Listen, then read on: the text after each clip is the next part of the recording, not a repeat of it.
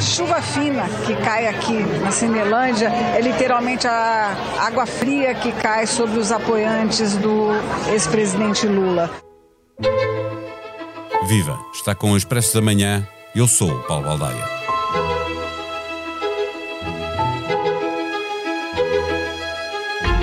A bipolarização eleitoral nas presidenciais brasileiras não esperou pela segunda volta. Logo na primeira, separados por 5 pontos percentuais, Lula e Bolsonaro conseguiram juntos 92% dos votos. Os dois candidatos têm altas taxas de rejeição junto do eleitorado e isso pode ser determinante na segunda volta. A noite eleitoral no Brasil teve muitas semelhanças com a noite das últimas presidenciais norte-americanas. Trump também tinha começado muito forte, mas acabou ultrapassado antes da reta da meta por Biden.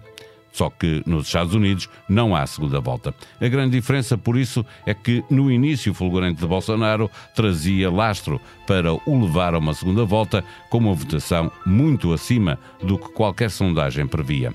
Lula chegou primeiro, mas esta é uma daquelas vitórias com um certo sabor a derrota. Tanto mais que nas outras eleições, deputados estaduais, deputados federais e governadores deram bons resultados à equipa do atual presidente. A dinâmica parece favorecer o candidato Bolsonaro, mas a vantagem está do lado de Lula, porque enquanto o atual presidente tem de conseguir mais 7% dos votos, ao candidato do PT basta acrescentar mais dois. Neste episódio, conversamos com Daniel Oliveira, comentador do Expresso e da SIC Notícias. O Expresso da Manhã tem o patrocínio do BPI. Conheça as vantagens das soluções de crédito habitação BPI para casas energeticamente mais eficientes. Saiba mais em bpi.pt. Banco BPI SA. Registrado junto do Banco de Portugal sob o número 10. Noite longa no Brasil. Viva Daniel Oliveira esta eh, noite, que foi mais longa do que era expectável, eh, não se cumpriu a hipótese de uma vitória eh, na primeira volta, muito por causa do resultado de Bolsonaro, que ficou acima, aqui é que houve a alteração, acima do que as sondagens apontavam.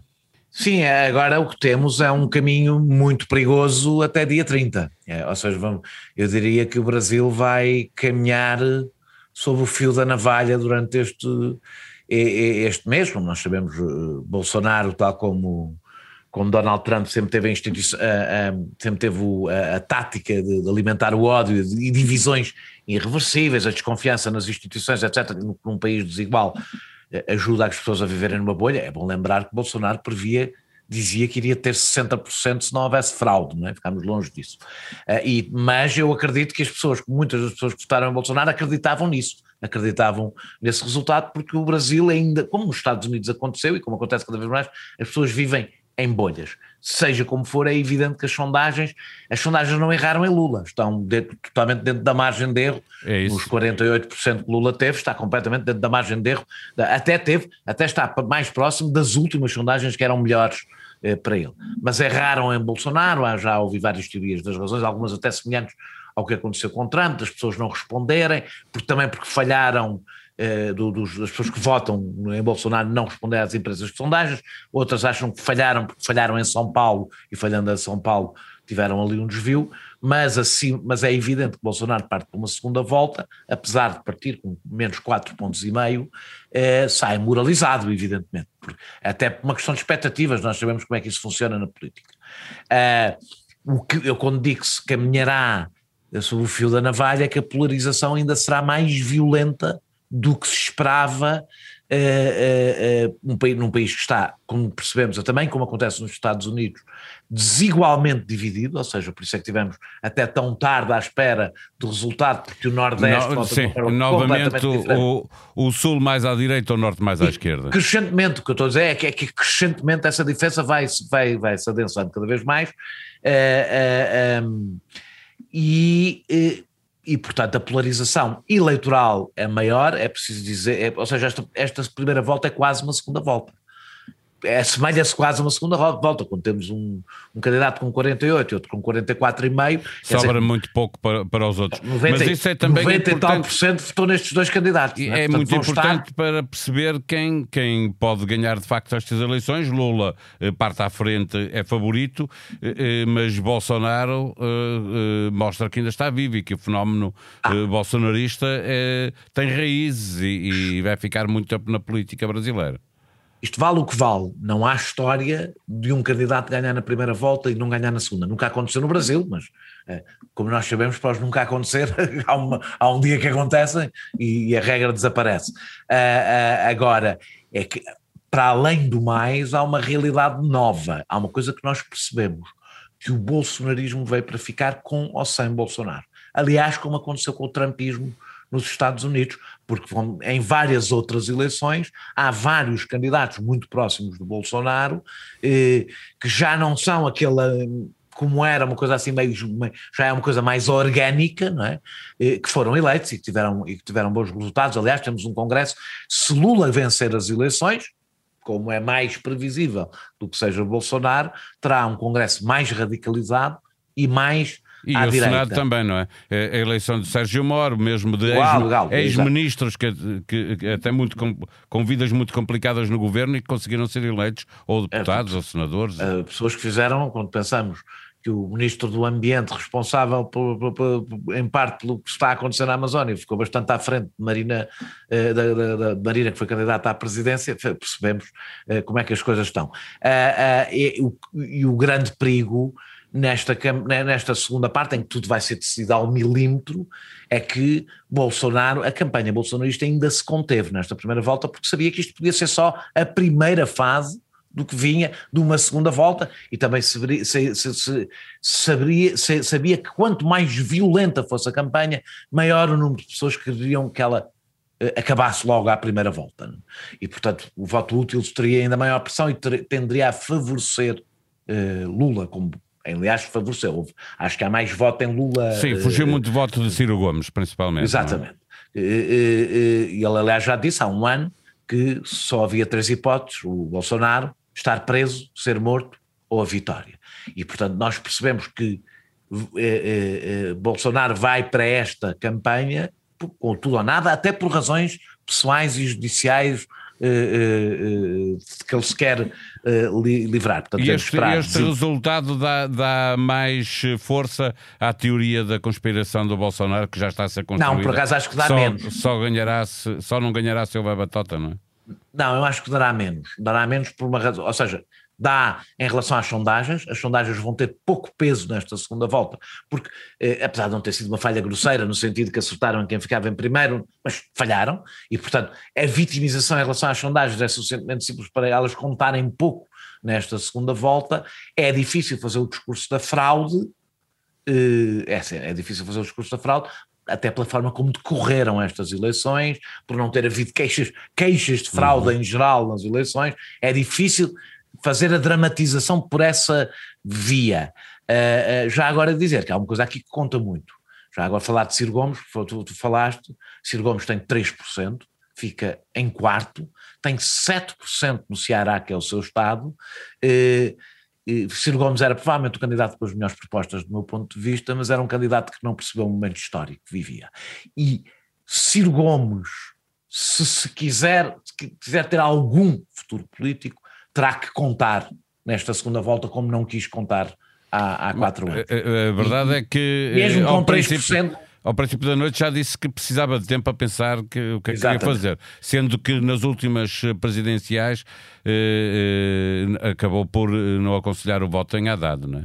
Pronto, é, é, é, será muito complicado para, para, para Ciro Gomes não manter essa postura, se quiser sobreviver sequer politicamente. Haddad, eh, Ciro Gomes pagou o preço político, não por ter percebido o momento que estava a viver, e, portanto, conta também como é que os dois candidatos ficaram em, em, terceiro e em quarto, se comportarão nesta campanha. A diferença é, da última vez que vi, era próximo de 5 milhões de votos. É, é, é muito difícil, mas não impossível, para Bolsonaro vencer neste mês, mas este mês será um mês de nervos que é preciso nervos dar seguramente. E, e, falavas há pouco do, do facto de Bolsonaro eh, eh, ter feito uma campanha menos agressiva do que poderia ser eh, expectável. A questão é que, que os dois vices, os vices de toda a gente, mas os dois destes candidatos, estiveram muito caladinhos durante toda, toda a campanha. É expectável que Alckmin, pelo menos pelo lado do Lula, que aparecia aqui como mostrando uma viragem ao centro, ou, ou um candidato mais moderado por parte do Lula, possa ter um papel a desempenhar nesta segunda volta? É possível, mas eu acho que esta é, é, estes votos que é preciso buscar não não, estamos a falar de dois candidatos que são muito conhecidos, não é? Lula e Bolsonaro são muito conhecidos. Não há, ninguém sabe, toda a gente sabe o que é que há de esperar deles, não é? Portanto, eu acho que aquilo que eles terão, e portanto o que torna esta campanha ainda mais perigosa, esta segunda, esta segunda volta, aquilo que eles estão a, terão de apelar é, tem, não tem a ver com as características da sua candidatura, tem a ver com as características do outro candidato. Eu acredito que Lula continuará a tentar fazer o que fez na primeira, na primeira volta, distanci, ou seja, distinguir-se pela conversa do paz e o amor, ou seja, e por ser, de facto, na realidade, um, um político de, de, de, conciliação, ao contrário de Bolsonaro, vai tentar reforçar essa imagem, essa sua imagem do político de conciliação, em contraste com o político do ódio, isso eu acho que vai estar muito presente, mas já esteve na primeira volta, agora vai ser sobretudo uma campanha sobre o outro candidato, com muita desinformação, com muitas redes sociais, porque isto mete são, desta vez decide-se a cada 100 mil votos, não é? Portanto, estamos a falar de uma realidade que nem sei se alguma vez, não me lembro se alguma vez o Brasil viveu de uma forma tão clara. É? Esta eleição pode acabar por decidir eh, pela taxa de rejeição, aquilo que for efetivado de facto pelos eleitores, eh, os que rejeitam Lula, os que rejeitam Bolsonaro, pode ser isso a determinar? Isso, isso e mais uma coisa que é imprevisível, ou seja, se eh, as medidas que Bolsonaro vai tomando para, para, para, para eh, repor uh, uh, alguma distribuição da riqueza que não existiu durante o seu mandato, podem ter alguma oscilação de voto. Por exemplo, ele ainda não conseguiu, aumentou, aumentou os apoio, o apoio emergencial, mas isso não teve efeitos. Vê-se, aliás, nos, nos estados onde, ele, onde isso teve um efeito mais forte, ele não conseguiu grande coisa no, Nordeste, nas zonas mais pobres do Brasil. A outra parte que lhe falta, conseguiu alguma coisa controlando o preço da gasolina na classe média, a única coisa que ainda não conseguiu, porque é mais complicada, é que fazer qualquer coisa que tenha um efeito nos preços dos alimentos, etc., daquilo que as pessoas compram em geral. E isso demora algum tempo e ele está a tentar para ver se consegue ganhar as eleições. Veremos se neste mês, é muito pouco tempo para que isso aconteça, se começa a ter algum efeito, e isso pode desequilibrar um bocadinho a balança, eh, não digam votarem nele, mas uh, uh, alguns que, que, não votaram, votarem nele, porque isto agora vai ser, vai ser a régua esquadra, vai ser uma coisa muito, muito milimétrica, onde também o ódio tem, pode, pode ganhar espaço, mas tem os seus perigos, não é? Porque um, um passo mal dado pode ter efeitos e, e, e grandes, e aí Lula é um político mais controlado de Bolsonaro e mais calculista desse ponto de vista, não é? De cada gesto eh, que faz e na realidade tem uma vantagem sobre Bolsonaro. Bolsonaro tem que ganhar 6% dos votos, Lula tem que ganhar 2% dos votos. Isso faz alguma diferença para os riscos que cada um tem que correr. Lula não tem que correr tantos riscos como Bolsonaro. No 30 aniversário da SIC, o diretor-geral de entretenimento do canal é o convidado de Francisco Pinto Balsemão no podcast Deixar o Mundo Melhor. Daniel Oliveira recorda a infância difícil, a entrada na SIC aos 16 anos e o percurso profissional até chegar a diretor. De entrevistado para entrevistador, Daniel Oliveira conversa com Débora Seco. No podcast de alta definição, a atriz revela que muito da vida aprendeu na arte. De regresso no podcast A Beleza das Pequenas Coisas, Bernardo Mendonça conversa com a rapper e compositora Carol Conká. Ela foi eliminada do Big Brother Brasil com uma rejeição enorme. Fora do programa, enfrentou o ódio e a agressividade de milhões de pessoas. Foi duro o tombo e, como sempre, a música salvou-a e ajudou-a a enfrentar monstrinhos e feridas. Este episódio contou com a sonoplastia de Ruben Tiago Pereira. Voltamos amanhã. Até lá. Tenham um bom dia.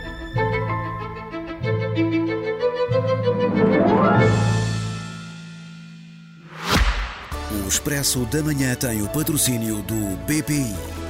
Conheça as vantagens das soluções de crédito habitação BPI para casas energeticamente mais eficientes. Saiba mais em bpi.pt. Banco BPI SA. Registrado junto do Banco de Portugal sob o número 10.